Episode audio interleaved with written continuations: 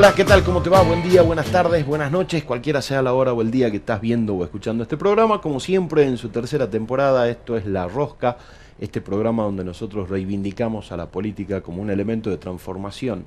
Acordate que si lo estás viendo por algún canal de televisión tradicional, de cable o de aire, después de la media hora puedes terminar de ver el programa que no tiene tiempo en los canales de YouTube o de Spotify de la página web elinfluencer.com.ar.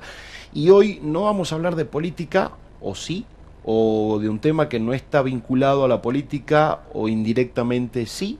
Vamos a hablar un poquito de justicia, de qué hablamos cuando hablamos de justicia. Y para eso nos visita un amigo, abogado, docente, eh, integrante de la comisión de mediación del Colegio de Abogados, la lista que hace poquito ganó las elecciones y ya asumieron el miércoles pasado. Está con nosotros el doctor Cristian Venegas. Cristian, ¿cómo te va? Buenas ¿Qué Tal? gracias gracias por haber venido. No, por favor, dejémonos qué hacer y me vine. Así charlamos de algo que es tan importante. Dejaste de hacer cosas este, para, para los chicos hoy día. Exactamente. Estás, muy metido ayudando en el viaje egresado de tus hijos. Ah, de mi hijo mayor, el viaje egresado, estamos en proyectos de eh, con los padres y demás para poder recaudar fondos. Son, son viajes caros, la situación económica no ayuda, pues, así que y estamos un poco ejemplificando con, con sacrificio, ¿viste? en esta nueva en este nuevo paradigma que tenemos como sociedad a partir de, creo yo, ¿no? de un campeonato de fútbol que impuso otra modalidad de pensamiento, bueno, creo que trae aparejada otras cosas también. Y te consume tiempo a lo loco, porque tenés que ceder laburos, hobbies, tenés que ceder un montón de cosas para hacer estas cosas. Exactamente, todo. ¿Te salen bien los pasteles de choclo? Ricos, ricos. Va, en realidad no lo hago yo, yo rayo choclo, rayo zapallo y y termina haciendo los pasteles y mi mamá, que es la, la, la, maestra en esto, la que sabe condimentar, sazonar y, y demás, ¿no? Cuando le decís, enseñame, sí, venite, pero ya hizo algo ella. Y ya, ya, fue la receta. Ah, de la vieja escuela. Es de la vieja escuela. ¿Cómo se hace esto? ¿Así? sí. Raya choclo, raya zapallo, queso, buen queso, te dice, ¿no? Te advierte, buen queso. Y acá, y ya cuando va a ver el sazón del morrón y la cebolla, algo le puso. Ya está, ahí está el sabor, ¿viste? El resto es es cotillón, como decimos siempre. Ahí está el sabor, yo no, te lo dijo. No, no la viste condimentada, nada, ¿viste? Bueno. Y esa se, la, se, la, lleva, puesta, claro. se la lleva la, receta al más allá, al, donde quieras que vaya, se la va a llevar y nosotros no vamos a hacer el mismo pastel. Así que bueno, pero por lo menos nos da una mano y, tenemos un momento de familia importante. Bueno, buenísimo. ¿Vamos a lo nuestro? Dale, dale, dale. Decía que hoy vamos a hablar de justicia que no tiene nada que ver con la política, o tiene algo que ver con la política, o no sabemos si tiene que ver con la política. Digo, es, un tema muy complicado porque a veces la miramos como muy de lejos. Es como que es un tema muy específico de abogados y de políticos que la critican o que la defienden y no sabemos muy bien de qué se trata. Digo, más allá de la definición que es más o menos darle a cada quien lo que le corresponde de acuerdo a de acuerdo a lo que hace este, y fija derechos, deberes y obligaciones y una cosa así ahí está, es un agujero negro que no entendemos muchos, así que vamos a ver cómo, cómo lo desentrañamos un poquito. ¿Qué es la justicia? Vamos por el principio.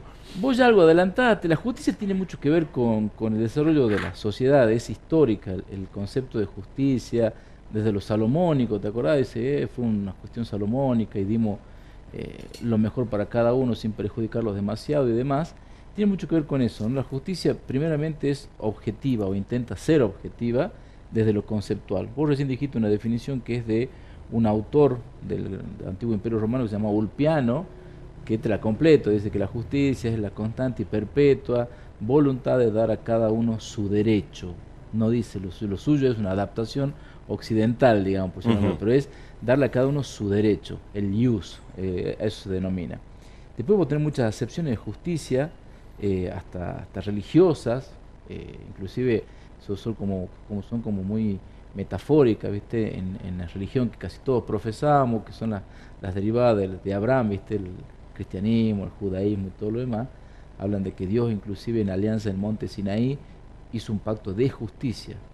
Yo te doy la salvación, decía Dios, eso resumidamente en el Antiguo Testamento, y ustedes me devuelven con fe.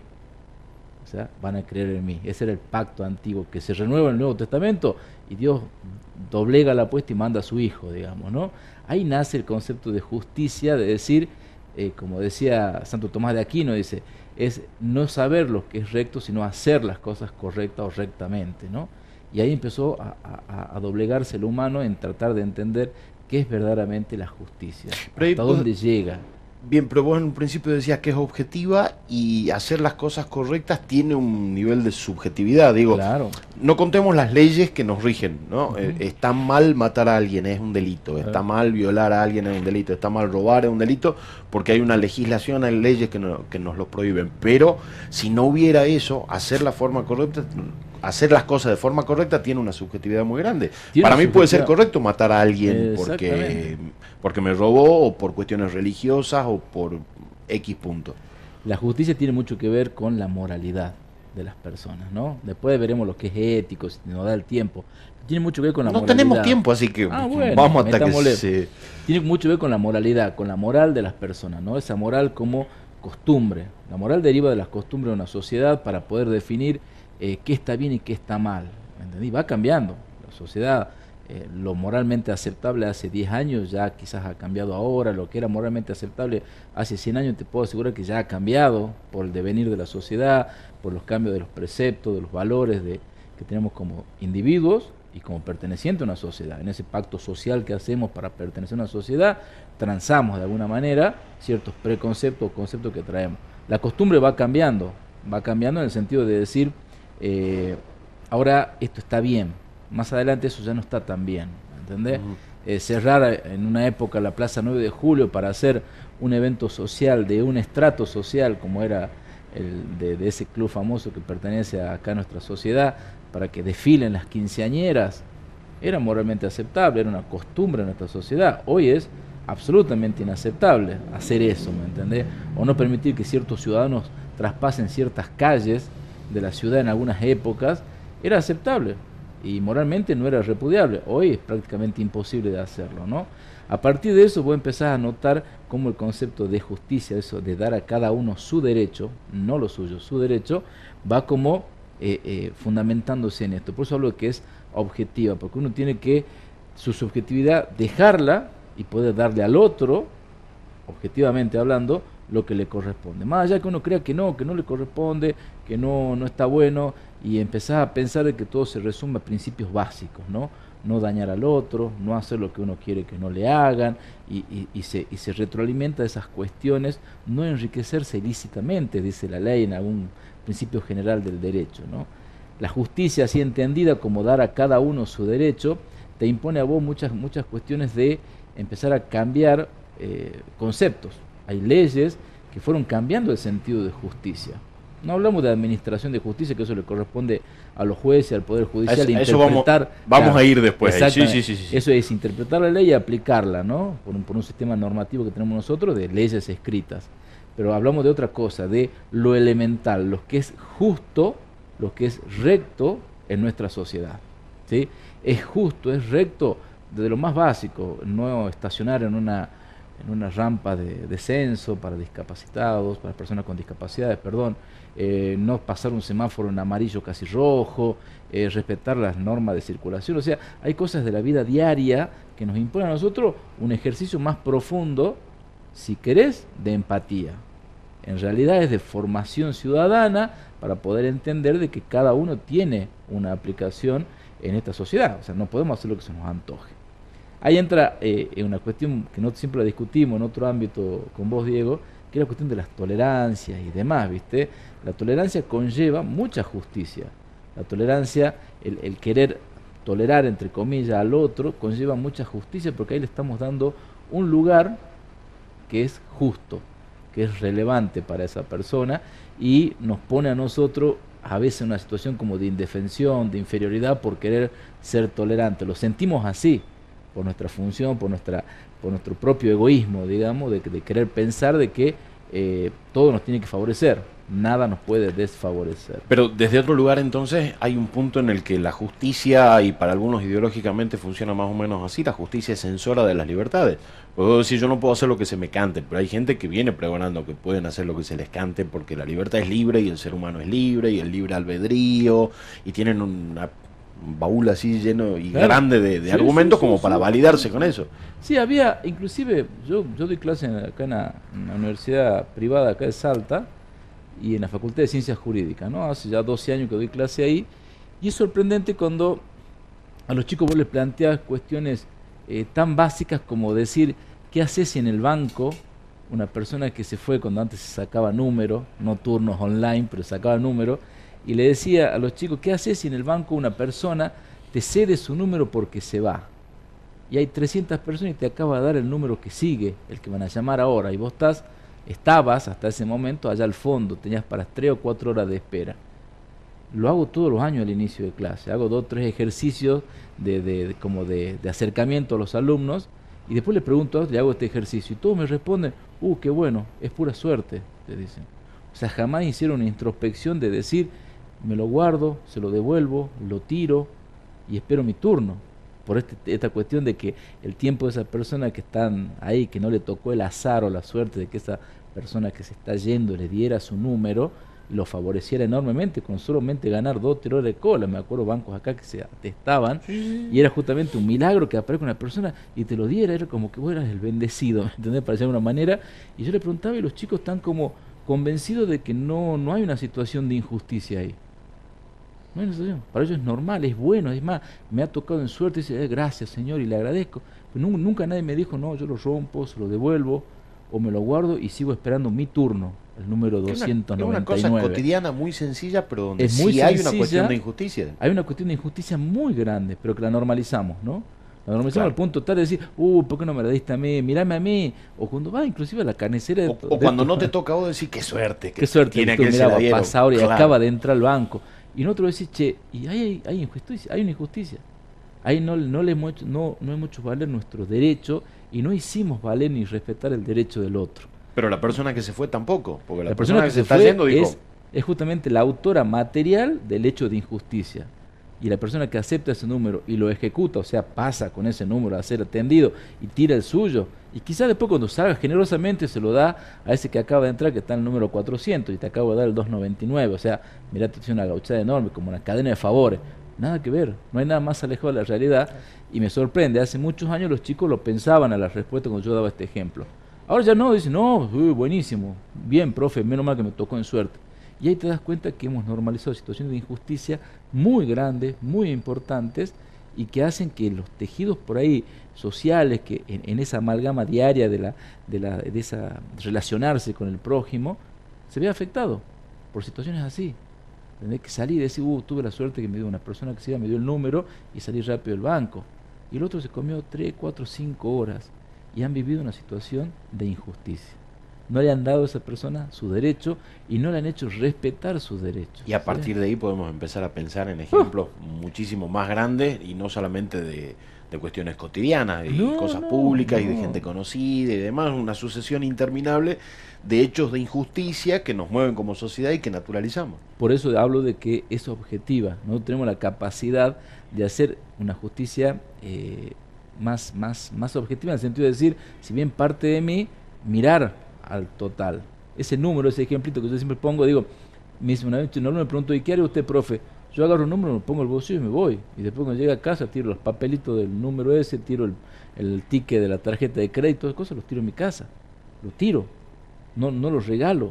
Pero eso lo aprendí viendo esa, esa, esa, esa situación social que se dan en estas salas, estos lugares de espera, que es espantoso. O sea, hay gente que está muy apurada, hay gente que va predispuesta a perderse toda una mañana, y todo lo que están ahí está en la misma situación. Y por arte de magia surge un bendecido. Un bendecido por un igual, por una persona que es igual a esa, que desistió hacer la cola, vendrá mañana o no tiene tanta premura hacer ese trámite y demás, ¿no?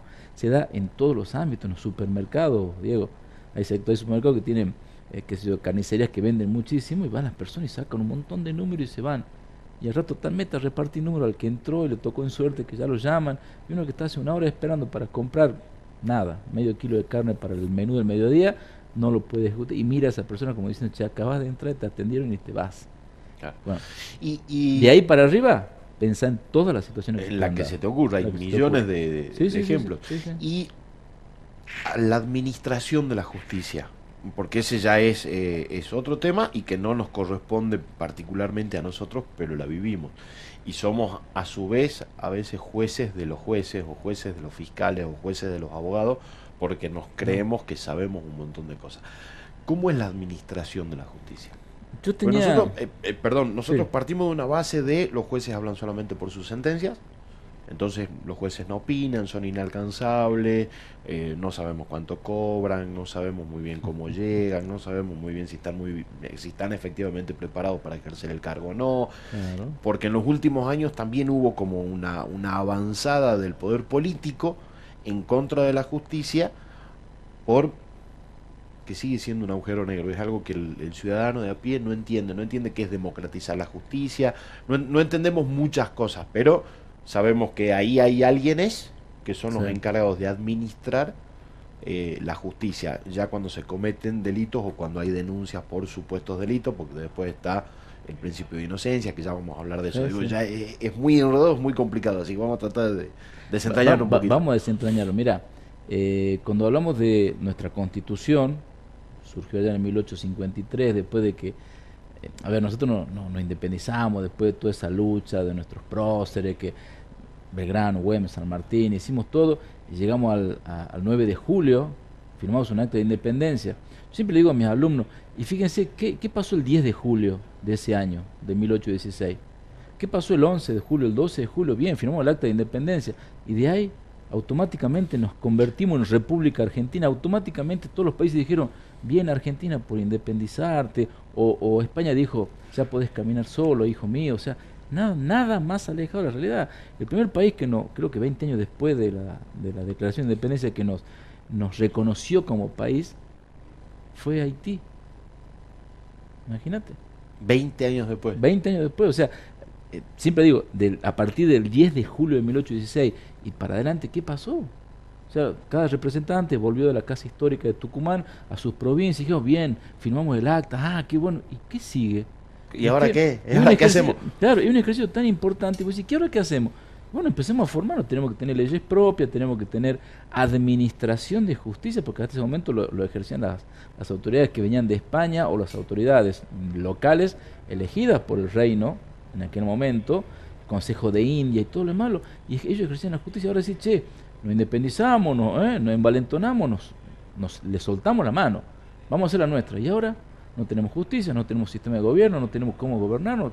¿Qué, vamos a hacer? ¿Monarquía? ¿Monarquía eh, absoluta? ¿Monarquía moderada? ¿Monarquía? Vamos a hacer una lo que sea, parlamentaria. ¿Quién gobierna? ¿Quién hace las leyes? ¿Qué tipo de gobierno vamos a tener? Claro. ¿Me entendés? Y bueno, y a partir de ahí, recién en 1853, tuvimos nuestra constitución, nuestra Carta Magna, que lo primero que dice que la Argentina, o la nación argentina, adopta para su gobierno la forma republicana, representativa y federal tres palabras fundamentales para entender qué somos. Republicana, representativa y federal.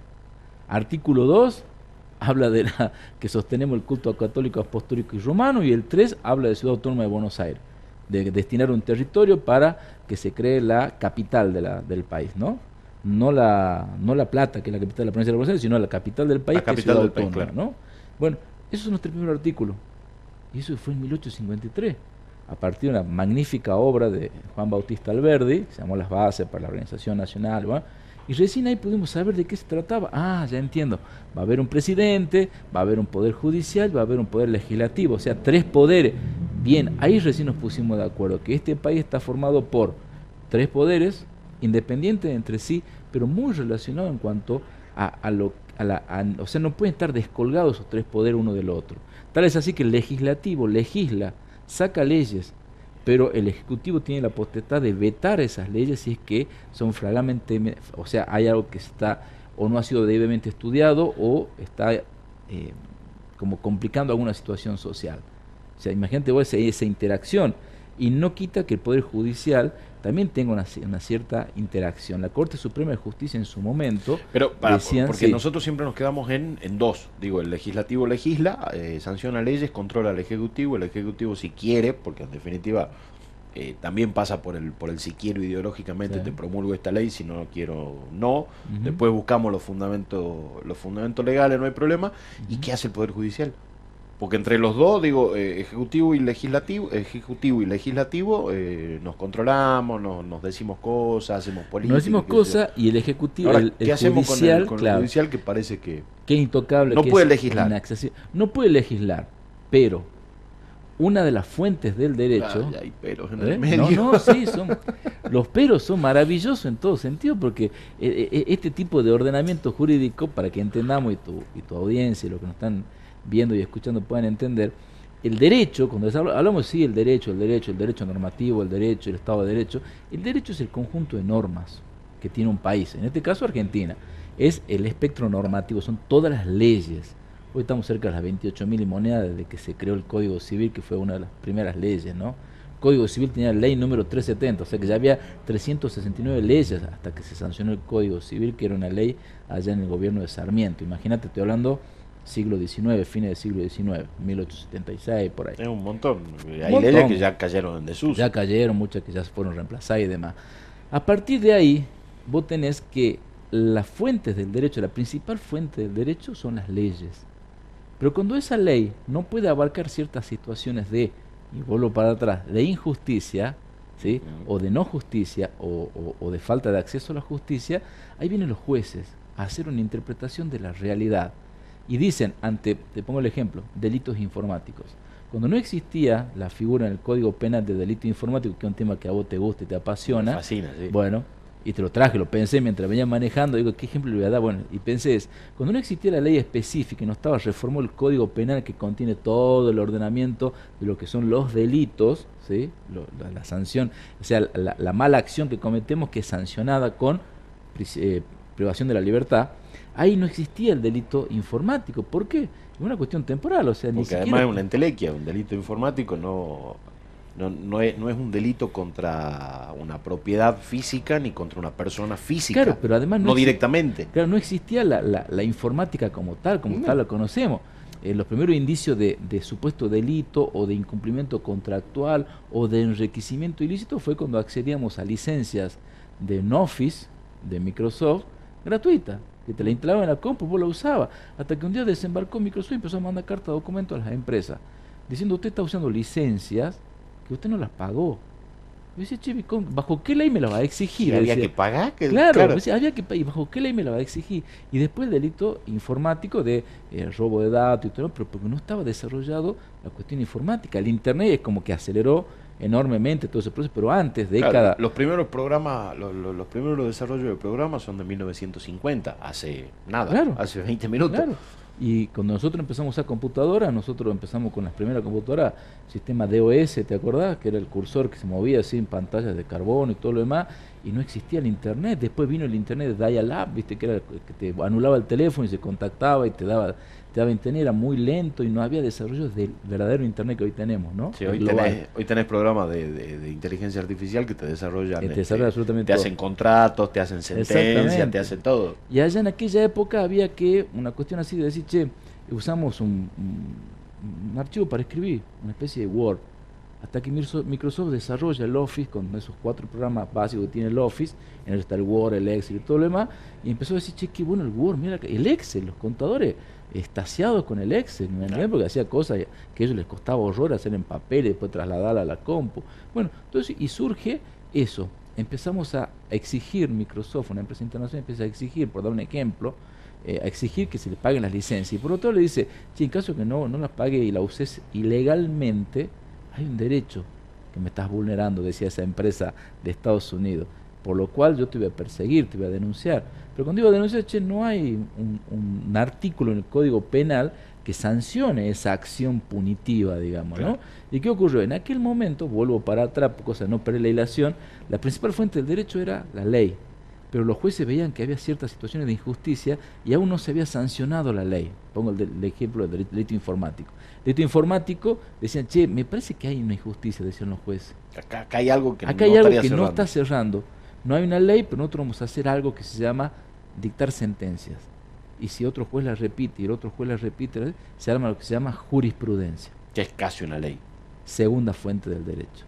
Lo que no lo resuelve la ley, lo puede resolver por la jurisprudencia y después hay otra fuente que es la doctrina, que son los libros que escriben los, los que saben, digamos, los juristas, y otra, otra fuente más abajo que son los usos y costumbres. Y la fuente más importante son los principios generales del derecho. O sea que vos fíjate la interacción tan importante que tienen los jueces en dictar o interpretar la ley sin que haya ley, por ejemplo.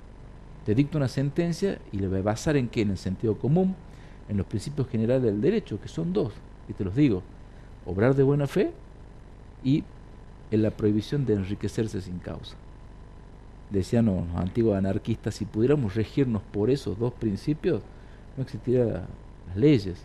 Si todos obráramos de buena fe y evitaríamos enriquecernos sin causa, o sea, no quedarnos, o sea, quedarnos con lo, que le pertenece a otro, no, no haría falta leyes. Y si lo pensás en una ficción utópica muy grande, es así. Si todos obráramos de buena fe, después hablaremos de qué es la buena fe, ¿me entendés? el, derecho romano decía, la buena fe es el obrar del buen padre de familia. Así decía. claro que este... y va, a saltar mi hijo, me dice, papá, yo no voy a decir papá, me va a decir mi hijo. claro, y 2023, digo, con, causas de, ¿Eh? padres que, han abusado sexualmente de sus hijos. Tremendo. No es de buen padre de familia. por eso. Digo, y en los usos y costumbres podés incluir, este o, la moral, podés incluir eh, que para algunas comunidades originarias que el cacique se case o pueda estar con una menor de de, edad cuando tuvo su primera menstruación y tener relaciones sexuales, para ellos es moralmente aceptable. Entonces es muy difícil entrar en ese terreno, pero volviendo para atrás, volviendo para atrás, estamos con la administración de justicia. Con los tres poderes. Vos ves que el legislativo es de alguna manera controlado con el poder de veto de leyes que tiene el Poder Ejecutivo. Sí. Trabaja la Cámara de Diputados y de Senadores, media sanción, sanción completa, las comisiones a full diciendo qué buena ley, che, la sancionemos, la debaten en el recinto. Hablo acá en la legislatura provincial, en la calle Mitre, ¿no? Sí, sí, sí. No hablo de Congreso. Y a nivel nacional pasa más o menos lo mismo. Qué buena ley. sistema bicameral, se ah, controlan, se supone que se controlan entre las dos y vuelve para revisión con dos, tres tonteras, vuelve a subir y ya dice, che, es excelente la ley. Mándela al Poder Ejecutivo, súbanla, dice, porque está el gran allá en el cerro, pero bueno, mándenla para y se aprueba por unanimidad. Entonces totalmente. vos tenés 60 diputados y 23 senadores le dieron el ok al final del Es más, la alabaron. La discusión en el recinto, los días martes diputados y un jueves los senadores dijeron, qué excelente ley, ¿cómo no se nos ocurrió antes? Dijo alguno que otro, ¿me entendés? Y felicitaron al diputado Comba que se le ocurrió esa ley, ¿me entendés? Y dice, y llega, che, que vaya al gobernador para que la promulgue. Promulgue simplemente, estoy de acuerdo, la mando a publicar el boletín oficial, después del octavo día es exigible. Y le asigna un número. Y le da un numerito, ¿sí? que ya sale con un proyecto de número acá, y allá dice, sí, está bien. Y llega el Poder Ejecutivo, y el Poder Ejecutivo por X razones dice, no, lero, lero. te la veto, ve corta, ¿no? Veto. Parcialmente, no me gustó esta parte, sacala y vuelve la legislatura y ya cambió el espectro, ya no es la intención del legislador, no es el espíritu de la ley, en la expresión de motivo de esa ley no está contemplado ya con la reforma que hizo el, Poder Ejecutivo, el gobernador en este caso, ya no es la misma ley, o sea, ya perdió esencia. O directamente cuando dice, che, mira, la ley no me gusta, por los motivos que sea, y te la veto totalmente. Y nos vemos. Que no, no, sucede mucho igual, digo, pero son cosas que, que, han sucedido en algún momento en la historia. Es un derecho del Poder Ejecutivo. Totalmente. ¿Qué más contralor que eso? ¿Me entendés? Había una época en, el gobierno nacional, en la gestión anterior de este gobierno nacional, que la Corte Suprema de Justicia había tomado como mucho, eh, digamos, poder, pero tomó como mucha injerencia en decisiones de gobierno a través de fallos de la Corte. Los fallos de la Corte, un día te voy a invitar a que vea algunos fallos, son de renglón y medio citan jurisprudencia de fallos anteriores y resuelven a favor o en contra. O sea, son fantásticos. Más ocupa espacio la firma de los jueces de la Corte Suprema de Justicia que el, fallo en sí. Es un, un, membrete enorme, el, fallo, dos o tres renglones y las firmas. Y vos decís, con eso te hicieron caer todo un esquema de, trabajo, porque vos para llegar a la corte tenés primera, segunda instancia, un montón de recursos, bla, bla, y que se te habilite la corte. Bueno, ahí había ciertas, ciertas sentencias que salían de la corte que estaban en contradicción con algunas acciones del Poder Ejecutivo Nacional. Y llegaron a decir que en la Corte estaba gobernando cuando el doctor Lorenzetti, este santafesino, que es un excelente jurista, más no sé si era un excelente juez de corte, eh, llegó a sacar algunas ¿Qué diferencia hay? ¿Ah? ¿Qué diferencia Entre jurista sí. y el jurista es una persona que escribe. Escribe sobre derecho, no sobre leyes, sobre derechos. Bien. No olvidemos que Lorenzetti fue el primero que ensayó el tema de, los de, la defensa de los derechos del consumidor. Y a partir de, su trabajo como jurista se creó justamente la ley, se sancionó la ley de defensa de los derechos del consumidor. O sea, la defensa del consumidor, se crearon la Secretaría de Defensa del Consumidor a nivel nacional. 2006, 6, 7, por ahí. ahí. el santafesino era un abogado de a pie, como decimos nosotros, que caminaba a la calle, ejercía y tenía mucha preocupación porque no estaba, no había una ley que proteja la relación de consumo del consumidor final, del Bien. que compra el lavarropa y no le anda al tercer día, no tiene dónde quejarse. O sea, vos tenés un buen jurista que no necesariamente puede ser un buen juez. No. Porque, porque No. ¿Cuál es la diferencia entre juez y jurista? El jurista es justamente el doctrinario, el que escribe un libro Ok. y que le aplica su leal saber y entender a un tema, que puede o no coincidir con otros juristas. Siempre hay dos bibliotecas en estos oficios que Sí, son sí. humanistas, son del leal saber y entender. Vos entendés tal cosa respecto del matrimonio civil y yo entenderé otra cosa, por ejemplo. ¿Qué ¿no? pasa, por ejemplo, con la ley de interrupción voluntaria del embarazo? Totalmente. Unos entendieron una cosa, otros entienden otra a y escribir ahí un van libro esa bandera. ok. en, eh, en defensa irrestricta de que la mujer puede disponer de su cuerpo y yo te voy a escribir un libro entero De que no. con muy buenos fundamentos de que la criatura o el bebé que está en el útero tiene más o iguales derechos que la madre que decide. Y ahí tenemos dos libros muy bien fundamentados, pero son doctrinariamente dos conceptos. ¿no? Bien, eso, eso hace un jurista. ¿Y Eso es un juez? jurista. Y un juez a- administra justicia. ¿Qué significa administrar justicia? Es ver si hay una ley y esa ley la interpreta de acuerdo a un parámetro, un marco normativo, porque es, eh, eh, es como exegético. O sea, no es que le agarro esa ley, ah, acá dice tal ley, la tengo que relacionar con otras leyes anteriores, parecidas, análogas, ver casos anteriores, cómo se viene, y recién hago la correcta interpretación de la ley. Una vez que hice la correcta interpretación de la ley, más mi formación profesional y académica, la vuelco en una sentencia. Pero entonces, una, una ley no es una letra específica que Es una letra interpretarla. específica, es una letra específica, pero que requiere ciertas interpretaciones, porque la ley no es abarcativa de todos los casos. Esto lo vas a ver muy frecuentemente en los jueces que administran justicia en el derecho penal, en el ámbito o en la esfera del derecho penal. ¿sí?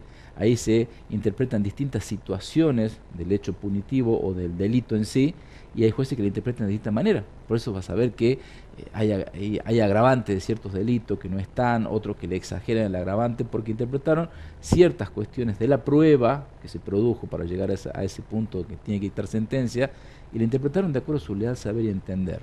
A ver, Sí. eh, en, en términos, eh, a ver, prácticos. Eh, si yo mato a alguien es delito. Totalmente. Ahora, si yo estoy en mi casa y en mi casa funciona un negocio y una persona entró a robar y yo sentí amenazada a mi familia y maté al ladrón, es delito porque maté a una persona, pero se Hay un- puede interpretar...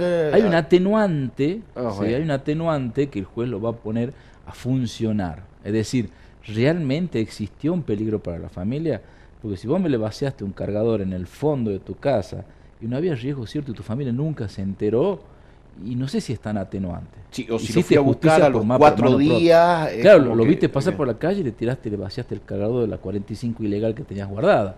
O sea, eh, pasa por otra interpretación. El juez dice, ¿es atenuante realmente? Sí. La familia estaba ahí en el mismo ambiente donde estaba el ladrón, los apuntaba con un arma de fuego, estaba con una actitud absolutamente eh, entregado al ladrón para hacer lo que sea, matar a cualquiera ¿Y cómo sabe el juez? Por relatos. por relatos, por, eh, por reestructuración o por reconstrucción del hecho y todo lo demás. Ya con que te diga que estaba en, en que sea, en el living de la casa, la familia, estabas vos y estaba el ladrón apuntando a la familia y la tenía cargada el arma, remontada al arma y le apuntaba así y estaba con una, una actitud que, que entregaba, o sea, para hacer todo, es como que estamos validando el atenuante, está creciendo el atenuante de que vos agarraste un palo y lo, se lo pusiste en la cabeza y lo mataste o- Ok. o, o- Digo, o le sacaste el arma. Ahora, si agarraste un palo, le pegaste, lo desarmaste, pero le seguís pegando y estás ya pasaste del atenuante a un ejercicio ilegal, entre comillas, te lo digo, de la justicia. Pasaste vos a ser el instrumento de la justicia. Decidiste vos que había que matarlo. Eje- ejercitaste la justicia por mano propia. O lo saliste a perseguir y saliste después de dos días lo encontraste y ahí le metiste un palazo, un balazo, lo que sea. Lo que hiciste, y vos decís, hice justicia porque este no va a robar nunca más a nadie y de esta manera yo estoy resarciendo el, suf- el sufrimiento de mi familia y todo. Y no es así. Lamentablemente nuestro sistema, no, digo lamentablemente porque, no porque lamentemos que no se pueda hacer así, sino porque nuestras leyes están hechas así, el ojo por ojo, la ley del talión, ya no existe, no se aplica en nuestra sociedad moderna, porque si no esto sería como esas películas fantasiosas yankee que hablan de la, de la la purga, ¿viste? 12 horas, 12 horas en la cual se libera todo y todos salen a matar todo y, se, y hay una purga social, digamos. En otras sociedades que viven el mismo año que nosotros todavía se aplica. ¿Se aplica? te cortan la mano. Sí, sí, sí, sí, Hay sociedades que por eso. Y hay, son, distintos sistemas de justicia entonces. Y, no hay, por ahí no están sujetos a interpretación. No, no, están sujetos a ciertas leyes restrictivas. O sea, es, es una complementación, es como una analogía o una equiparación de situaciones.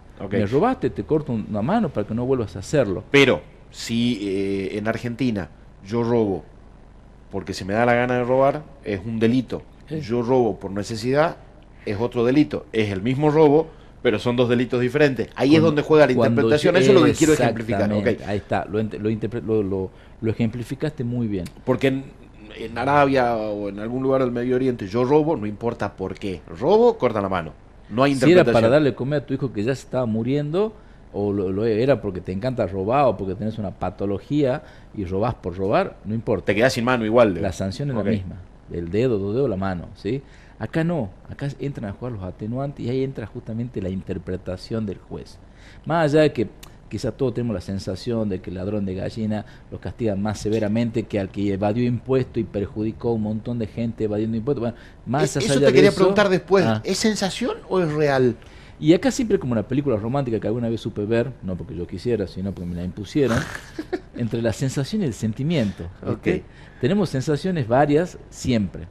En la vida diaria tenemos muchísimas sensaciones pero cuando esa sensación se convierte en sentimiento, ahí sí empezamos a preocuparnos. La sensación es bien, bien efímera, ¿viste? Una cosa así como diciendo, ¿qué ha pasado? Ahora cuando ya interpretas eso que te ha pasado y se reitera y todo lo demás empieza a convertirse en un sentimiento. Hoy si me hablas de sensaciones, te diría que prácticamente hacemos lo que se llama un per saltum. Pasamos del hecho al sentimiento, la sensación, viste, como que la dejamos de lado por esta dinámica que tenemos social, viste, de, de que está todo acelerado, de que no nos detenemos a pensar en nada, de que no vemos que es una reiteración de un hecho, simplemente que si me pasó tal cosa, te este, aflora quizás el sentimiento de bronca, de odio, hacia esa persona que te tiró el auto encima. No pensamos que quizás está con una desesperación, está yendo para algún lado.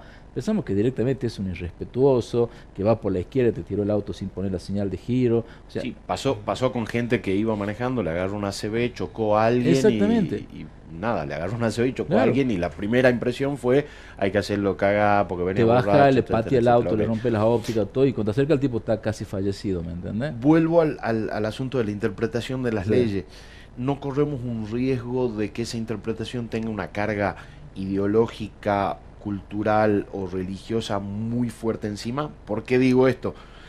Yo robo porque necesito, porque tengo mi hijo que se está muriendo o lo que sea, porque no podemos comer, la, la, la, la. Es un robo, es un delito. Ok. Pero si ese juez en el que me toca en suerte, porque para llegar ahí hubo que hacer una serie de sorteos, un caminito, ese juez que me toca en suerte tiene alguna tendencia más de derecha en su concepción de la vida me condena igual. Y otro juez que tiene una eh, ideología más garantista me puede liberar porque entendió que no tuve mala intención, sino la necesidad primó por sobre la intención. Digo, y vuelvo a la pregunta, ¿la interpretación de las leyes no es objetiva, no está sujeta a cuestiones culturales, eh, políticas o religiosas de los jueces? Eh, tiene muchísimo sentido lo que decís y tiene muchísima relevancia en, esto que te voy a decir. Te pongo un ejemplo eh, básico, o sea, una persona que dirigía unos campos de concentración en la Alemania nazi, una vez tuvo remordimiento por no llegar a tiempo al cumpleaños de su hijo, pero nunca tuvo remordimiento porque prendía las cámaras de gas, ¿me entendés? O sea, una cuestión así de la persona que está, que es proba. O sea, cuando hablamos de jueces, hablamos de personas que sean probas. Y no significa que tengan muy buen promedio en la universidad, que sean excelentes redactando sentencias, sino que hablamos de personas que tengan experiencias de la vida real, que puedan interpretar la ley, que digan, sí, la ley me dice esto, pero ahora vamos a analizar la realidad del hecho. Porque la ley que intenta sancionar o normatizar, antes que sancionar, normatizar hechos de la vida real hechos que ocurren. O sea, normatiza la realidad de las personas. Vos puedes pasar toda tu vida y jamás infringir una ley. No porque te lo propusiste, simplemente porque o no hacías absolutamente nada de tu vida o hacías todo correctamente, de acuerdo a lo que te enseñaron, tus preceptos, tus valores, tu moral, y jamás tuviste problema con la ley. Básicamente es ley se cumple, punto. Claro, la ley se cumple, nunca te okay. La ley es una obligación moral y social, o moral o social de cumplimiento obligatorio. Ese es el concepto de ley. Así de sencillo, ¿no? Y vos decís, ¿qué hace el juez? El juez dice, hay una ley, perfecto. ¿La aplico a rajatabla? No. Porque ahí está justamente la probidad del juez. El juez tiene que ser probo. Y para ser probo no basta tener un excelente promedio académico, porque la, parte académica te da mayor conocimiento empírico, más no conocimiento de la vida real. Tienes que tener ciertas experiencias de vida, lo cual no implica que hayas recorrido el mundo y tengas seis matrimonios encima, nada que ver, sino que eh, eh, va a una cuestión de empatía social.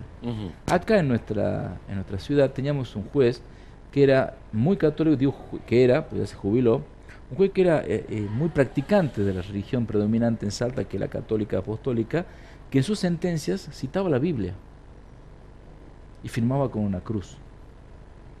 ¿Qué, más subjetivo que eso, Diego? O sea, ¿qué más subjetivo que eso? Bueno, pero, históricamente también se estilaba cuando hacías algún escrito a, un juez, al final de la firma le ponías Dios salve usted. Sí, sí, sí, sí, sí, sí, sí. Después lo cambiamos por proveer de conformidad, por ser la justicia, pero Dios salve usted era como eh, saludos cordiales, ¿me entendés? De ahora. Era Dios salve usted. Bueno, este juez, basado en la Biblia, estaba absolutamente convencido de que la administración de justicia y el ejercicio de su potestad, de su potestad como juez en su judicatura, estaba ejerciendo justicia. Porque la ley no se equivoca, la ley sagrada, que es la Biblia, no puede equivocarse. Y te citaba una, la Biblia. Así tuvimos monarca, existen todavía monarquías, un tipo sentó en trono, reyes, porque algún dios en algún momento, hace lo, años, dijo ustedes. Perfecto. Y coincidía, mira lo que te digo, coincidía que las sentencias de este juez no eran del todo malas, o sea, no eran malas tenían ese ribete que a los abogados un poco nos, nos llamaba mucho la atención, no un poco, nos llamaba mucho la atención. Decía, che, pero a ver, eh, eh, ¿en qué cabeza cabe? Eh, hay leyes, hay doctrina, hay juristas que han escrito un montón sobre esta institución. ¿Qué sé yo? Hablamos de, no sé, de prescripción adquisitiva, la posición veinteañal, que es un juicio muy sencillo, muy de acá de Salta, ¿viste? Por tanta.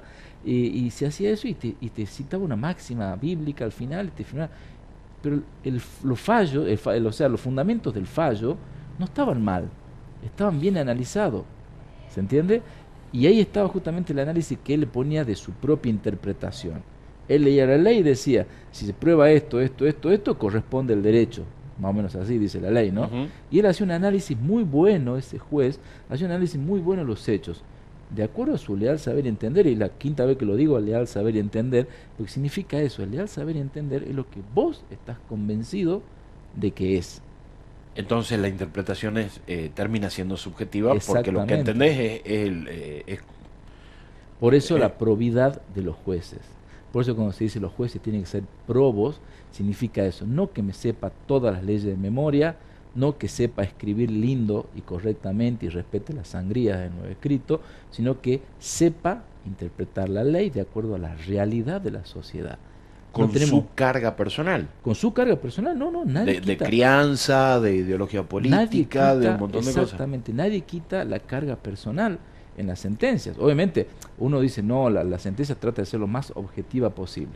Pero el momento que el juez le trae mm, redactada así el marco de la sentencia, ¿no? Le trae redactado, él empieza a leer y él empieza a poner ahí no solamente su conocimiento, sino su probidad. Empieza a poner su experiencia. Empieza a decir, no, pero esta persona quizás eh, no fue tanto así, o fue así, o, el lugar donde se desarrolló el hecho, o los antecedentes culturales, un montón de cosas que voy a empezar a tener en cuenta. Dijiste un ejemplo muy importante recién, que es cuando nosotros como occidentales, decimos siempre, intentamos aplicar nuestro Estado de Derecho a las comunidades o los pueblos originarios. Esa persona que estuvo acá seis meses preso y preguntaba en su media lengua, era de la, de la etnia Wichi, y no sabía, y decía, ¿por qué estoy preso? Y nadie sabía decir. Y era porque en su comunidad, una criatura que no sé, tenía 9 o 11 años, con un aspecto físico desnutrido, muy flaco, tuvo su primer periodo menstrual y, esta persona fue y tuvo relaciones, pero por una cuestión cultural de ese pueblo.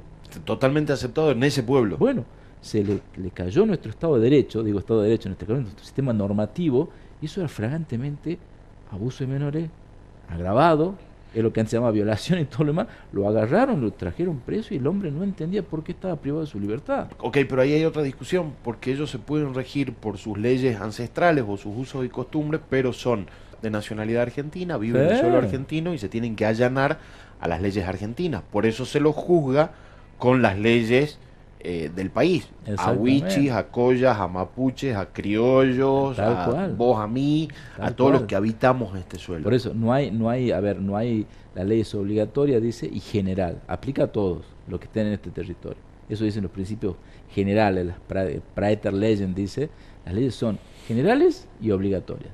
General significa que aplica todo por igual. El otro principio es la irretroactividad de la ley, ¿viste? Con este tema de que hablamos siempre que se puede aplicar para atrás, no. Se aplica desde el momento que se promulgó, salió publicada, al octavo día recién es exigible la ley, se aplica ahí. Okay. en el caso de este Wichi, termino la idea, en el caso de esta persona, la etnia Wichi, eh, hicieron un informe antropológico que salió creo que de la Facultad de Humanidad de la UNSA, si mal no recuerdo, hicieron un informe antropológico y decía que era así, o sea que él no había, en su entendimiento y en el entendimiento de su comunidad, de su comunidad nómada encima, eh, digo nómada porque el hombre estaba privado de su libertad, no entendía por qué estaba encerrado. Una persona que es nómada, ¿viste? está acostumbrado a caminar, a andar por todo lado, a alimentarse de la, de la naturaleza y todo se, van, se van de cerca al río cuando, cuando crece la corriente y van al monte y se vuelven al río cuando pueden pescar y seis meses, claro, seis meses preso sin que nadie entendiese lo que decía. Él no entiende por qué estaba preso y el informe antropológico decía es así esa persona por costumbre y por tradiciones de su etnia, de su pueblo, pasa eso. Ya está pactado entre familias. Fue un caso bien resonante y esa, esa, esa criatura que para nosotros es una criatura absolutamente indefensa.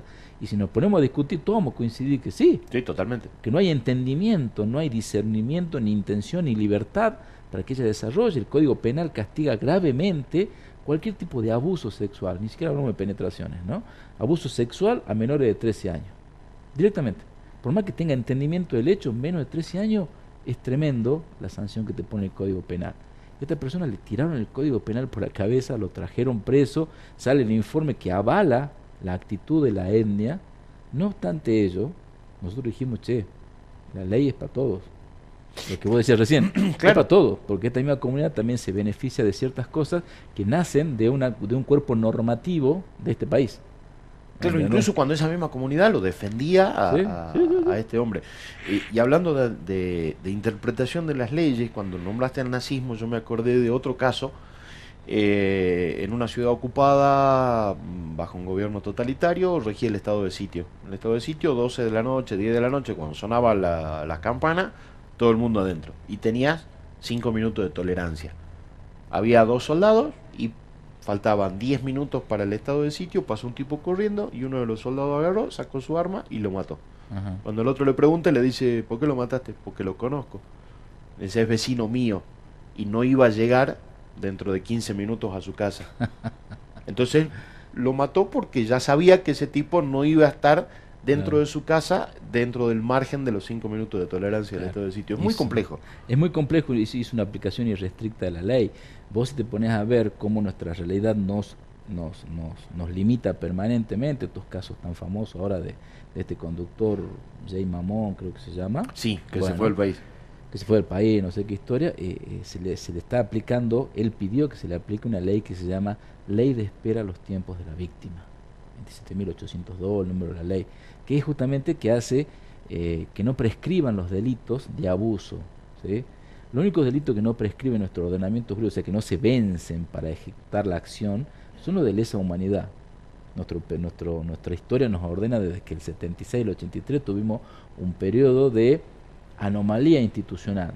Hablaremos si es dictadura, si es reorganización, o sea, no sé si es eso, pero de anomalía en el cual tres personas asumieron el poder, dijeron los judicial vayan a su casa, el legislativo vayan a su casa, que nosotros nos encargamos de todo. Suprimieron todos los derechos. Suprimieron los tres poderes del Estado. Y además todos los derechos. Y todos los derechos. O sea, vos suprimir los poderes, no tenés cómo quejarte. Si yo te suprimo judicial y, legislativo y quedo como ejecutivo, desde el ya no te suprimí todos los derechos, pues vos los seguís teniendo.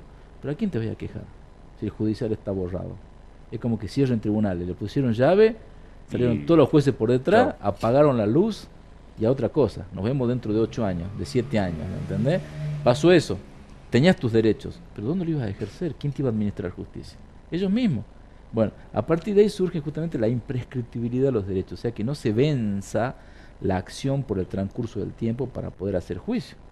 Este caso de la ley especial está de que se pueden hacer los juicios de la verdad, juicios por la verdad, como quieras llamarlo, a partir de esta ley de espera los tiempos de la víctima, que nombre tan complejo, surge justamente de una interacción entre la realidad, que es, a ver, no es nuevo el abuso de menores, pero esta realidad de que cuando asumen o están en condiciones de denunciar, pueden denunciar. O cuando se dan cuenta que fueron abusados. O se dan cuenta que fueron abusados. Que pueden pasar muchísimos años. Y, la prescripción en el caso de los delitos es el plazo de la condena mayor.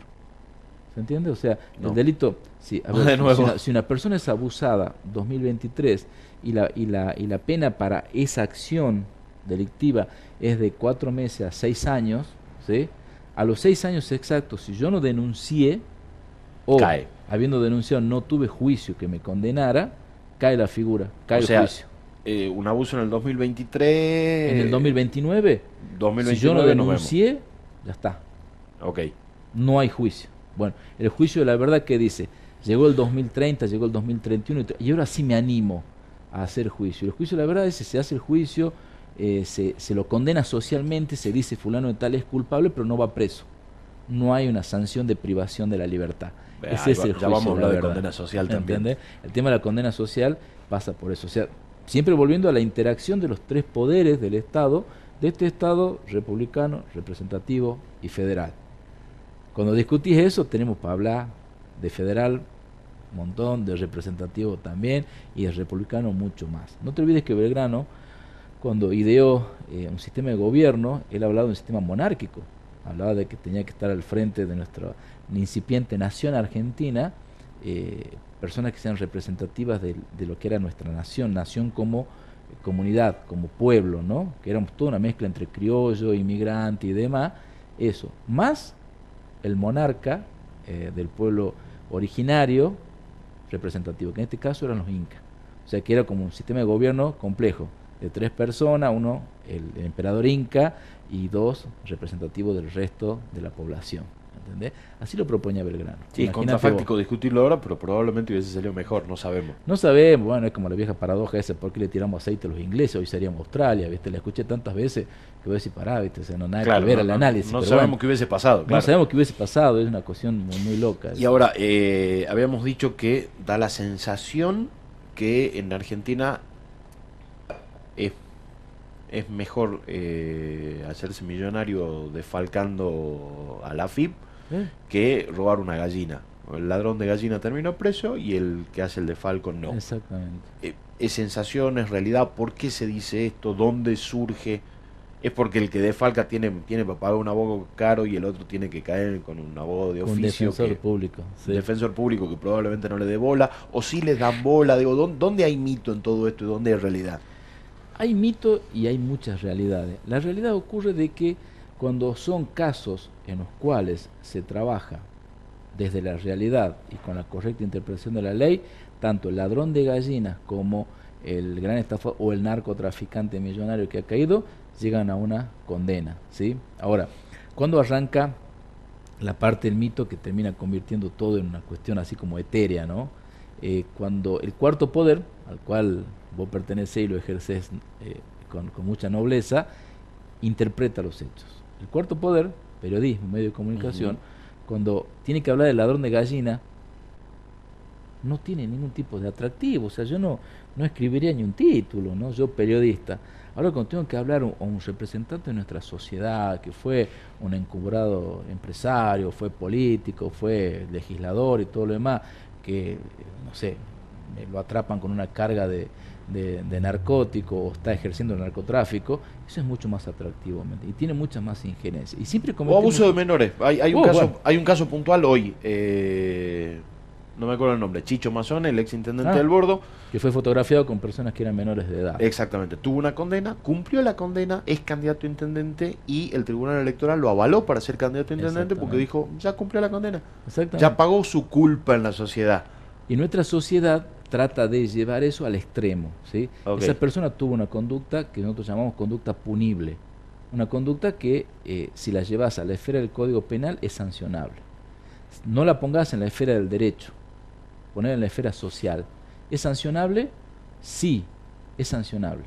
Ahora, pasan 20 años más y que quizás se normalice esta situación, no lo sé, no, no hagamos futurología, pero capaz que se normaliza y lo de, y lo de este candidato que vos mencionaste, Mazone, pasó a ser como una anécdota, pensar que a Mazone hace 20 años lo han condenado por esto y ahora estamos todos en la misma, ¿me entiendes? Porque quizás la ley ya no, no castiga o no hace punible una conducta sexual con un menor de 16 años, ¿me entendés? Que es el caso de Jay Mamón, que en alguna, en alguna entrevista dijo yo no sabía que 16 años era menor. Claro, él no sabía, hay un principio que dice que la ignorancia no te excusa del derecho, ¿no? Pero bueno, él, lo no, lo estoy justificando, pero es lo que dijo no, él. es, lo que, es lo que dijo para, para salirse de la esfera de la aplicación de esos dos artículos del Código Penal, que es el 119 y el 120, que son durísimos en cuanto a castigo, ¿sí? Pues fíjate que esos dos artículos sirvieron para condenar a la, el caso Lucio Dupuy, de esa criatura de cinco años, sirvieron para condenar gravemente pero la sociedad como, como regentes de eso nos quedó la sensación como que a la mamá biológica no le fue suficiente la condena porque hubo solamente dos agravantes. Y a, la, y a la pareja hubo tres agravantes. Le aplicaron todos los agravantes realmente agravantes que llevaron a eso a una prisión perpetua. No son 35 más 8 años, sino que es toda la vida. Ya se, ya se dilucidó porque se a decir que era 35 años más 8, que en realidad no es perpetua. No, es perpetua. Porque esos tres agravantes que le pusieron. O sea, sí existe la prisión perpetua. Sí, sí existe la prisión perpetua. Sí, tenemos casos todavía que están presos. Eh, ¿Cómo se llama el muchacho? El hombre este que. El ángel de Rulito, que hay toda una película, ¿viste? ¿Cómo se llama? Bien Pucho, no, no es Pucho. Eh, Robledo Pucho. Robledo Pucho, Robledo Pucho. Ese, bueno, sigue preso, de por vida. Y pide hasta la, hasta, hasta que le hagan, la, le, le otorguen la libertad al, presidente, la nación, que no puede hacer eso en, esos casos y no se lo va a dar. Que hay una reclusión perpetua y ¿para qué se va a meter el Ejecutivo a eso, me entendés? A transar ahí. O sea que el tema de eh, del ladrón de gallina versus el poderoso tiene mucho más que ver con la información pública a través de los medios, de cómo se entiende o se percibe la justicia, que lo que realmente sucede? Yo tengo una interpretación que eh, acá la versatilidad y la dinámica está a la velocidad de un Reels en Instagram. ¿Me entendés? 15 segundos. 15 segundos. 20. Y no más. Porque la gente ya ni siquiera se detiene a leer una noticia completa. No, no, claro, sí, es título copete cuanto mucho. Hay, hay pasquines, yo digo pasquines porque son pasquines en Salta, que te dicen eh, con el título y te condenaron a tres personas. Y cuando ve el desarrollo de la información no dice nada. Pero ya el título, que lo lees cuando, cuando estás viendo una red social, va apareciendo el título. Ya con el título ya está condenada esa persona, ¿me entendés? Y cuando lees la noticia, son todas probabilidades, son todas presunciones, son todas cosas que aún no están probadas, pero que están mencionadas. Nada que ver el título con la noticia. A partir de ahí, de esa, de esa fragilidad que hay en la información que tomamos los ciudadanos de a pie, ahí nos vemos nosotros un poco eh, como, como compelidos a decir, realmente estamos haciendo bien como sociedad. Cuando nos quedamos con la, sentencia del juez de primera instancia y no nos damos cuenta que esas sentencias son revisables. Cuando decimos, uh, lo condenaron a fulano de tal, pero nunca nos enteramos qué pasa cuando revisan esa condena a través de la segunda instancia. Y tampoco saben a publicar, capaz que lo condenan acá a prisión. En la segunda instancia le declaran falta de mérito, o peor aún, lo sobreseen. Esta, esta segunda noticia, muy pocas veces la vas a ver en los medios de comunicación. Totalmente. Te quedas en esta. El, pero además el principio de inocencia parece que aplica únicamente para los abogados y jueces, más no para la sociedad y la prensa. Y no. no sé si muchas veces, quizás todas las veces. Y sí, el principio de inocencia siempre fue un principio eh, en nuestro Estado tan garantista, por decirlo de alguna manera, tan protectorio de los derechos de las personas, el principio de inocencia eh, juega mucho, tiene mucho que ver, ¿sí? Eh, hasta con el humor social. Si esta persona se robó todo y sigue, libre, anda por la calle como si nada, ya hace como tres años del hecho. Y esos tres años estuvo investigando, pruebas eh, muy, muy, de muy lenta producción, eh, los jueces también que se, los plantean recursos de esto, de aquello, y el expediente va y baja, sube y baja de un tribunal de impugnación a garantía, fiscalía, va, entra, o sea, cada paso que da el expediente tardan semanas. porque ahí están las letras chiquitas que ustedes saben diferenciar para entorpecer o no. Claro, o, sea, cuando dice, hablando malo, dice, lee, le metiste chicana. O hay a vos que dicen, no, yo te lo chicano, va a estar 10 años dando vueltas, no va a pasar nada. Va a llegar hasta el cansancio de los jueces, ¿viste? Uh, vez la causa esta. Tenemos de un político que fue intendente acá en el interior, creo que Rosero Lerma, que no sé hace cuántos años que lo están persiguiendo a... Sí, que hoy es senador de eh, Bueno. el Topo Ramos, tenemos el caso de Manuel Cornejo en Quijano, del Quila Gonza en San ¿Cuántos Lorenzo, de? Julio Jalid en Pichanal. ¿Cuántos años? ¿Me entendés? Y hace una cuestión procedimental. Obviamente, hay una lentitud de la justicia, hay un retardo en la administración de justicia que muchos dicen, tanto retardo ya no es justicia. Ahí está. La justicia que llega tarde no es justicia. Tanto retardo ya no es justicia. Para mí no es justicia. Para mí que me sancione a un tipo que ya ni siquiera la sociedad se acuerda, porque hablando de esta cuestión de social, que, que es la base de todo, el derecho penal tiene eh, codificados, codificado significa puesto en artículos, un montón de conductas de los hombres, de los ciudadanos, que son punibles, pero son punibles por la sociedad. Por eso en el derecho penal nunca se habla de plata. Que la gente dice, oh, mira, eh, ma- mató cinco personas con el auto, lo condena por homicidio culposo y pagó con trabajo social, llevando eh, pañal a un hospital, a un puesto de salud, haciendo trabajo Comida, comunitario. un comedor. Y sí. dice, eh, ¿cómo es posible? Y no tiene nada que ver, porque el derecho penal lo que busca es sancionar penalmente, entiéndase socialmente, a esa persona que ha incumplido la ley. ¿sí? Básicamente se le da una condena de privación de la libertad y se ejemplifica con eso para otros que eventualmente fueran a tener la misma conducta. La parte de resarcimiento, de indemnización, va por otro ámbito, va en la esfera Eh, civil Otro juicio otro con otro juicio juez. más, que a veces ni siquiera la gente lo quiere hacer porque se conforma con, Y probablemente con otro abogado, porque el otro penalista abogado, no es especialista en el- civil. Exactamente. Bueno, esa condena social que conlleva el derecho penal, esa condena social, busca eso, el resarcimiento inmediato. Yo cuando voy y denuncio a alguien, yo quiero que, que no se enfríe la cosa, porque hasta yo me enfrío, ¿me entendés? Denuncio y paso tres meses y recién me citan a, a ratificar la denuncia para dar inicio a la parte investigativa por parte de la fiscalía. Y vos decís, che, pero ya ni me acuerdo. Y si me llama a, a que te diga y te cuente mayores detalles del hecho, y ya capaz que me olvidé. Sí, pasó el tiempo y ya como testigo probablemente lo tenés Y- y- anulado. Y, lo una anulado. capaz, traumática. Un delito de amenaza. El delito de amenaza eh, se configura cuando vos personalmente tenés la, la sensación o, o- o corres un temor cierto por tu integridad física, tuya y de tu familia, y emocional o espiritual. ¿Entendés? O sea, puede ser que yo te amenace y vos no sientas nada, o puede ser que yo te amenace y realmente sientas algo. Porque sabes que yo soy de armas tomar, soy medio loquito, que te van a dar persiguiendo, y tenés un temor cierto, o sea, es muy subjetivo. Tenés una causa así similar, donde Sí, sí. hay, donde tenés una clienta que sufrió amenazas y, sí. resulta que en la fiscalía ni La siquiera fiscalía- te quieren tomar la denuncia. No, no, no porque dicen, "No, no, no está la amenaza. O sea, no, no están subjetivizando la cuestión de decir, ya ve llamar a la chica y que nos ratifique. Le tomamos declaración a la, a la persona esta, a ver si realmente, y, y de, y de escucharla, te vas a dar cuenta que ella siente ese temor cierto a su integridad, a- o sea, a la integridad física, emocional y espiritual. Pero vos no podés de- definir cuándo es una amenaza o cuándo no. En O teoría, sea, solo la puedo definir claro, yo, vos, o lo- digo la vos. víctima, no yo ni la, vos, la- no, solo la víctima. La, víctima va y denuncia porque se sintió realmente amenazada. Ok. Entonces, si yo te digo a vos, no, te voy a matar, Diego, vos vas a decir, eh, está boqueando, está diciendo cosas sin sentido. Pues yo sé que no me voy a matar, pero si vos sabes que yo tengo antecedentes de ese tipo de locura, que te voy a atropellar en la calle, que te voy a de- descarga un arma, Sí, o viene de una persona que no conozco, Claro, es diferente. Vas a sentir temor. Ok. ¿Entendés? Si la persona que conoce ah, siempre habla tonteras así o dice cosas por el estilo. Acá ocurre eso, o sea, un delito de amenaza, por ejemplo, eh, se, se- se tiene que subjetivizar. Un delito de lesiones, hay lesiones que hasta son estéticas, por ejemplo. ¿me entiendes? Un delito de lesiones, qué sé yo, vos te lesionás una pantorrilla, una pierna, por, no sé, por, por un arma blanca y todo lo demás, y tiene una subjetivización. Ahora, si se lesiona una persona que, no sé, que trabaja eh, modelando ropa o cosas por el estilo, ya tiene otro valor. O sea, vos fíjate que la condena social va variando. Condena social, digo, la interpretación correcta del derecho penal y de las figuras del código Claro. penal que están ahí. El que matare a otro, 8 a 25 años. Así dice lineal.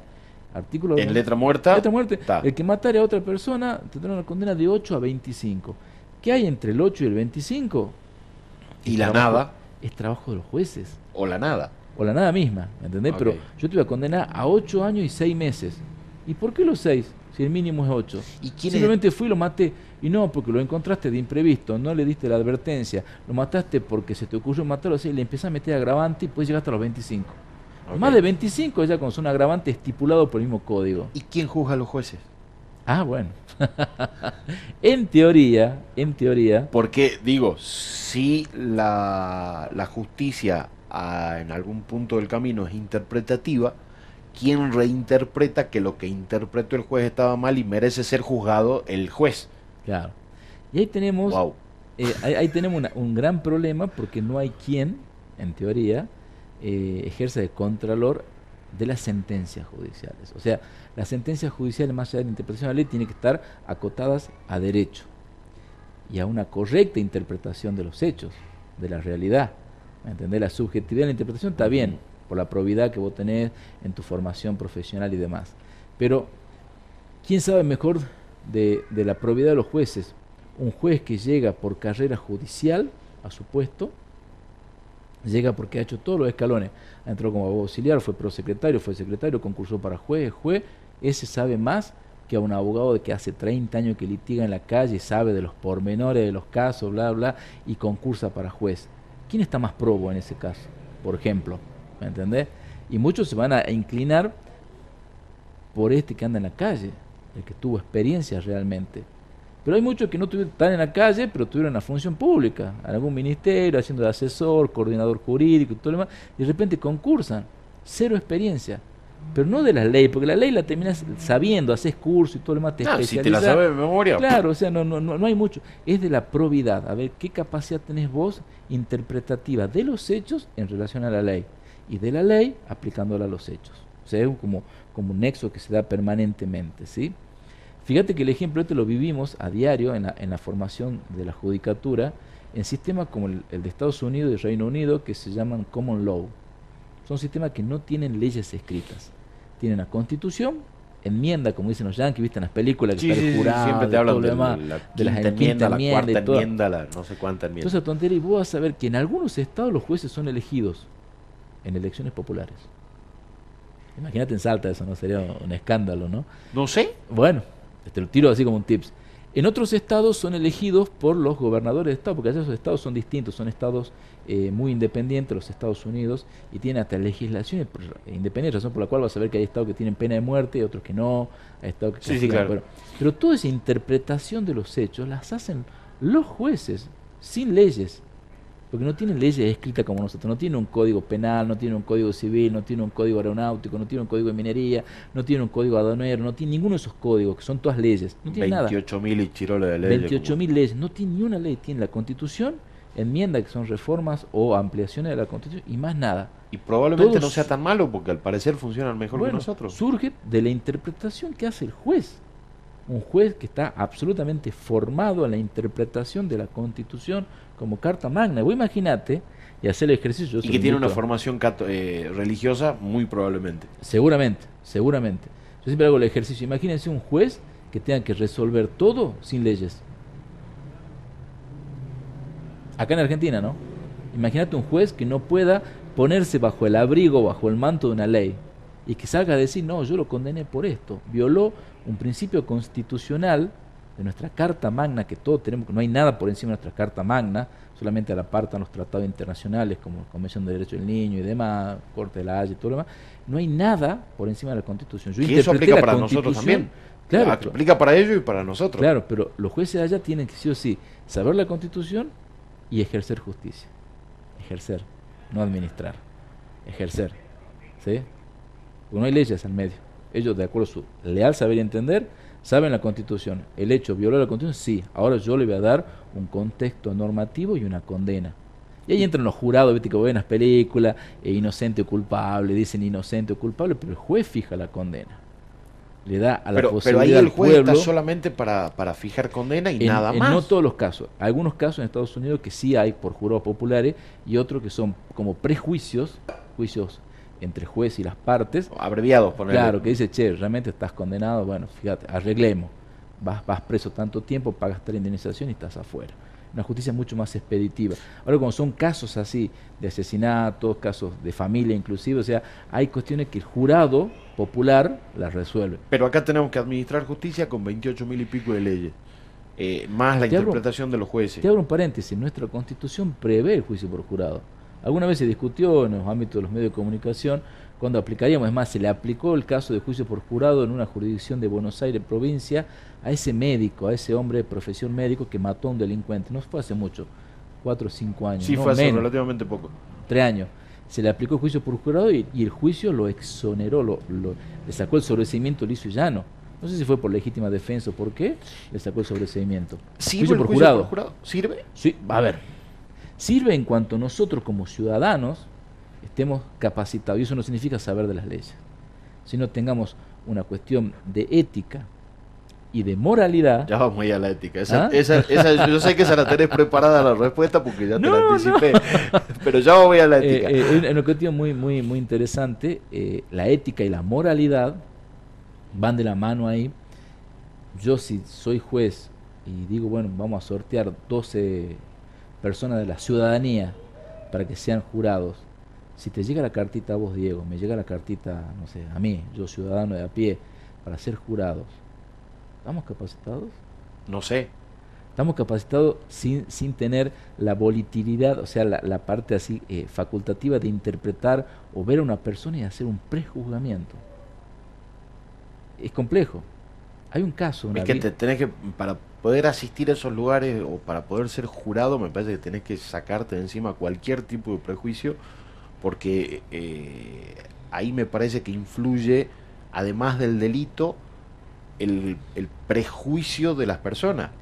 Pues si yo soy más o menos racista, más o menos homofóbico, más o menos, más o menos, más o menos, tengo... Sos ideal para, pues si yo soy abogado, cuando, me pongan a decir, mira, estas son las 12 personas para el jurado, y los, las partes evalúan, empiezan a como a, a, observarlos, a impugnarlos. ¿no? Hay otro laburo ahí. Sí, yo lo conozco, digo, es súper racista o es súper homofóbico, y el caso se trata justamente de un caso de homofobia o de discriminación o de asesinato por cuestiones de género, ¿me entendés? De quitar la vida.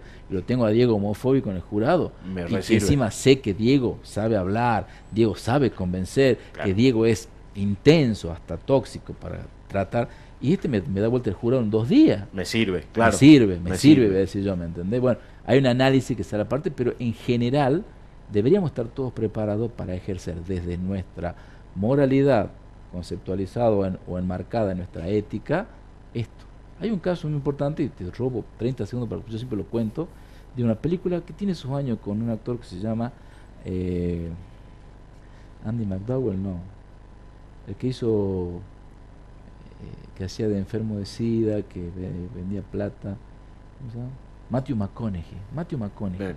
Una de las primeras películas que hizo Matthew McConaughey con eh, el afro, este actor afro, uy, se me fue otro nombre, que hace en Marvel, hace de de, dueño de todo, digamos. El, bueno, alguien la va a terminar. Un caso, de, un caso de, de, abuso, un caso de abuso contra la hija de este afro en una comunidad del sur de Estados Unidos, ¿sí? Un caso de abuso, eh, está prácticamente condenado socialmente el, el, el, afro porque abusaron de su hija y él fue y se vengó asesinando a los dos a los que habían abusado, ¿sí? Que coincidía que eran eh, blancos, personas de raza blanca, ¿no? Por decir de alguna manera, no sé cómo se dice correctamente, pero raza blanca. Eso no los abusadores fue y los mató. La sociedad lo había condenado por asesino. ¿sí? En sus alegatos finales, Matthew McConaughey, que defendía al afro, eh, empieza el relato y le pide al jurado y a todos los presentes en la sala que cierren los ojos. Y empieza a contar detalladamente todo el derrotero de la criatura hasta que fue eh, abordada por estas dos personas y abusaron violentamente, pero que abusaron violentamente de ella. Y le dice que ojo y le va contando, un día salió fulana de la casa, caminó por acá, por acá, por acá, iba vestida con su vestidito, con sus trencitas, pa, y cuenta el relato que fue abusada de esta manera, pa, pa, pa, pa, y ya todos se dieron cuenta que era el relato de lo que le había pasado a la criatura, cuyo padre estaba siendo juzgado por matar a los abusadores. Y en un momento del relato hace un silencio y dice, ahora imagínense que es blanca. Que la criatura del relato que él estaba diciendo es blanca. Y tú abrieron los ojos así espantado, le saltaban las lágrimas a las mujeres porque recién ahí pudieron cuantificar hasta ese momento inconscientemente ese jurado, le había bajado, como decía vos, le bajaron el, precio, por ser afro, por ser de una comunidad que en el sur de Estados Unidos siempre fue considerada inferior, ¿no? Una comunidad afroamericana. Y cuando dijo, ahora imagínense que es blanca, tú dijeron así, lo terminan sobreseyendo. Le dictan falta de mérito, digamos, y queda en libertad. Y después al final, el abogado con su esposa, eh, como dijo una vez una periodista, blanco, bonito y no sé qué más, y hermoso, no sé cómo dijo, cayeron en un auto a un barbecue de toda la comunidad afro de ese, de ese pueblo y todos lo miraron así con recelo, pues si bien lo había liberado a su hermano afro, a su conciudadano afro, eh, había hecho un relato que demostró una, una, desigualdad social tremenda, ¿no? Y el, el jurado está, ya lo había condenado al tipo, a partir de ese relato y esa transformación del personaje, lo exonera. O sea, hubo un delito, pero hubo una interpretación que lo, termina... porque hubo un delito. Claro, pero fue eso. Vos me decís, ¿sirve el juicio por jurado? Es, ese es un caso por película, pero casos así, muy mm, parecidos, de, a, miles dando vuelta. ¿Y qué es la ética? Porque la, nombraste y yo en algún grupo en el que compartimos, yo te dije, mañana te pregunto qué es la ética. Y te pregunto por qué. Eh, vos sos parte hoy de la Comisión de Ética del Colegio de Abogados. Claro, te corrijo, es el Tribunal de Ética. Tribunal de Ética. Tribunal de Ética. Eh, y entre medio de los chistes de abogados, siempre está él, que es la ética para un abogado. Porque también es muy complejo cómo una persona puede defender a un tipo que abiertamente eh, mató a alguien porque se le dio la gana o violó a una persona eh, menor de edad o, traficó o evadió. Es difícil ponerse en ese lugar de cómo defender a un delincuente porque es parte del laburo de ustedes. Claro. Eh, y, vos fíjate que siempre que nos ponen de, le ponen de ejemplo, siempre nos dicen, bueno, vos tenés la objeción de conciencia, se llama, ¿sí? Y vos podés decir no a esos casos, salvo que seas un defensor oficial en el cual no tenés. Un defensor oficial son los abogados que el Estado paga para aquellas personas que no pueden... Eh, todos tenemos obligación a tener, obligación, tenemos derecho a la asistencia letrada y aquellos que no pueden pagar a un abogado particular, el Estado les provee de un abogado, sea una causa civil o sea una causa penal. Esos defensores no pueden tener objeción de conciencia de tener que defender a un violador de menores reiterado, o sea, no lo puede hacer, ¿me entendés? El abogado particular sí, pues si no, yo no atiendo esos casos, o a vos no te voy a atender porque sé de que ocurrió medianamente, o porque sé de tus antecedentes, o por lo que sea, ¿no? Pero yo ahora lo traspolo, hay casos de, eh, de, de cuestiones de ética y también de moralidad, que tiene que ver con los médicos. Con esta ley que salió de la interrupción voluntaria del embarazo, eh, hay médicos que por su formación profesional, su formación deontológica, que es la ética profesional, no pueden decir que no. Pero su formación moral les impone decir que no a la interrupción del, embarazo. Que muchas veces no es moral, es religiosa. Es religiosa, es religiosa, algunos casos como que hace una interpretación subjetiva, que yo tengo hijos, ¿cómo podría ser esto? O sea, eh, si lo querés interpretar o lo querés justificar, entre comillas, está, pero la ley está para ser cumplida. ¿Sí? Veía el caso de Turquía después del terremoto. Esos ingenieros que construyeron esos edificios que se cayeron como si fuesen de naipes, que ahora están siendo buscados por la justicia, fueron citados, ¿viste? porque hay toda una serie de edificios que se cayeron, produjeron miles de muertes por, eh, por no, no, no, ahorrar materiales, sino por directamente ser totalmente, eh, no sé, improbable que se construya así, lo construyen de baja calidad, con materiales que no resistieron absolutamente un temblor, nada, o sea, lo están buscando. Esos ingenieros fueron en contra de su formación profesional, de su ética profesional, ¿entendés? Y en contra inclusive de su moralidad, con tal de ganar un dinero, ¿sí? Los contadores que ahora son perseguidos, por ejemplo, cuando tienen un cliente que el contador sabe de que ese dinero tiene un origen, que están... Eh, auditando, un origen, un origen, no se puede justificar. No se puede justificar. Y lo justifican. El contador lo justificaba, hacía su trabajo, porque por eso era contratado. Después hubo, sacó una normativa nuestra, nuestra AFIB y dijo, che, el contador que esté justificando dinero que sabe de dónde viene, pero que no es un, un, origen eh, de dinero legal, no hablemos de ilegítimo, legal, tiene que denunciarlo y también es responsable por ello. Básicamente está lavando guita.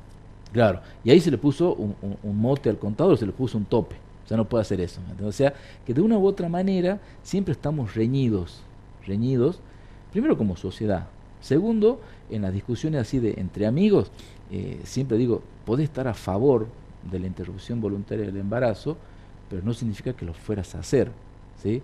Como puedes eh, estar en contra y tener la obligación de hacerlo alguna vez, por distintos motivos, distintas circunstancias, y la respuesta que siempre te dicen, no, ¿y vos como vos qué opinas?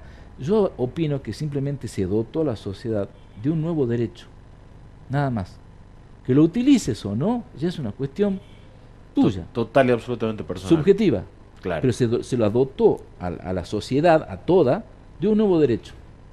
Luego si no, pero es estadístico. Dale, dale el mote de estadístico para saber cuántas interrupciones hay que antes eran ilegales y no se sabía cuántas había. Fue una cuestión preventiva para saber cómo prevenir y en qué lugares prevenir, porque la ley decía también eso. O sea, a partir de eso se iba a saber en qué parte geográfica del país hay mayor incidencia, hay mayor cuestiones de interrupción y ahí vamos a tratar de hacer eh, capacitación y prevención y todo lo demás. Tomarlo como una cuestión de educación para mejorar la educación, el ESI, todo. Tomarlo como quieras. Pero, hay un nuevo derecho. A la asociación de un nuevo derecho. Y me miran así como diciendo, pero no estamos convencidos. Le digo lo mismo, Raúl Alfonsín cuando asume después de la dictadura, después de ese octubre de 83...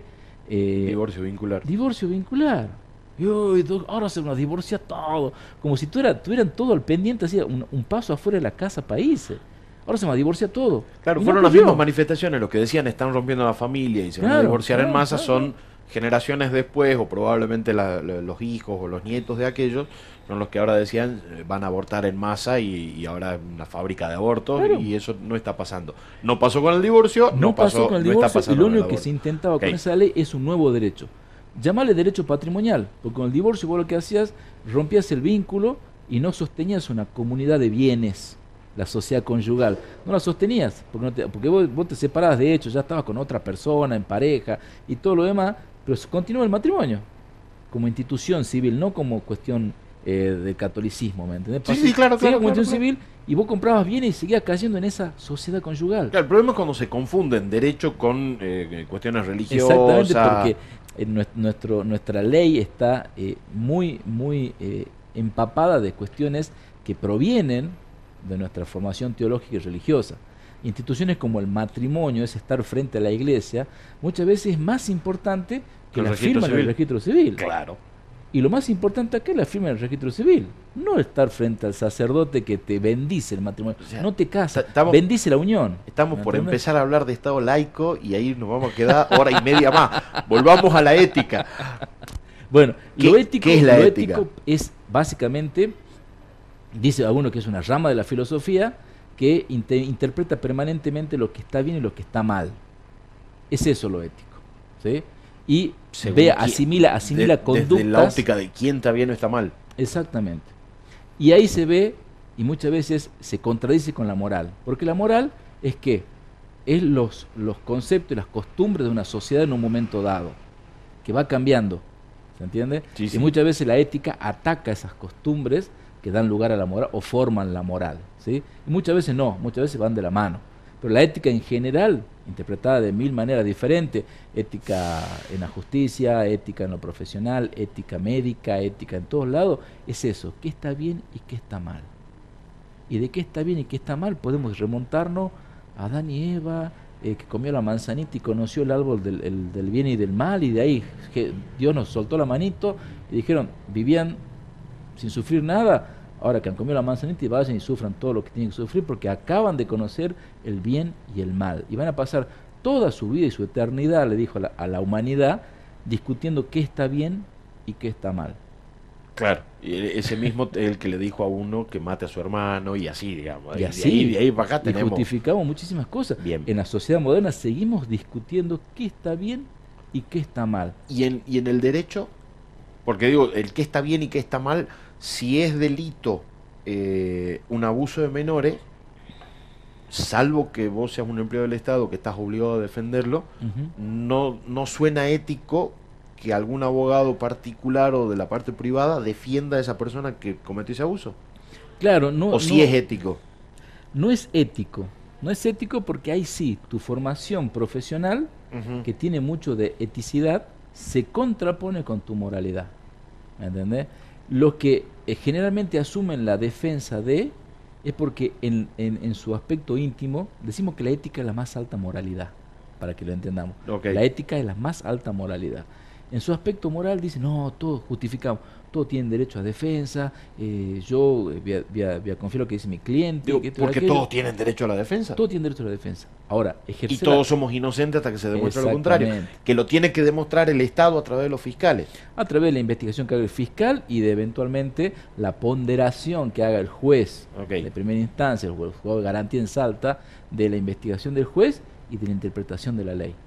Porque el fiscal va a investigar un hecho en función de la ley Che, ¿existe la posible comisión de este delito? Sí. ¿Sabemos quién es el, quién es el supuesto autor? Sí. Bueno, investiguemos. Los motivos, la, la, todo. Investigamos, armamos la estructura de lo que se llama averiguación preliminar y se la pasamos al juez. Señor juez, tengo este delito, que supongo que sí es delito, estoy convencido, y tengo este autor material o intelectual. Y están las pruebas. Están todas estas pruebas que produje. El juez va a decir, ah, qué bueno, pero sumale, investiga esto, pregúntame de nuevo esto, haceme de nuevo, toma la declaración de nuevo, así, o no, así como está, lo pongo a juicio.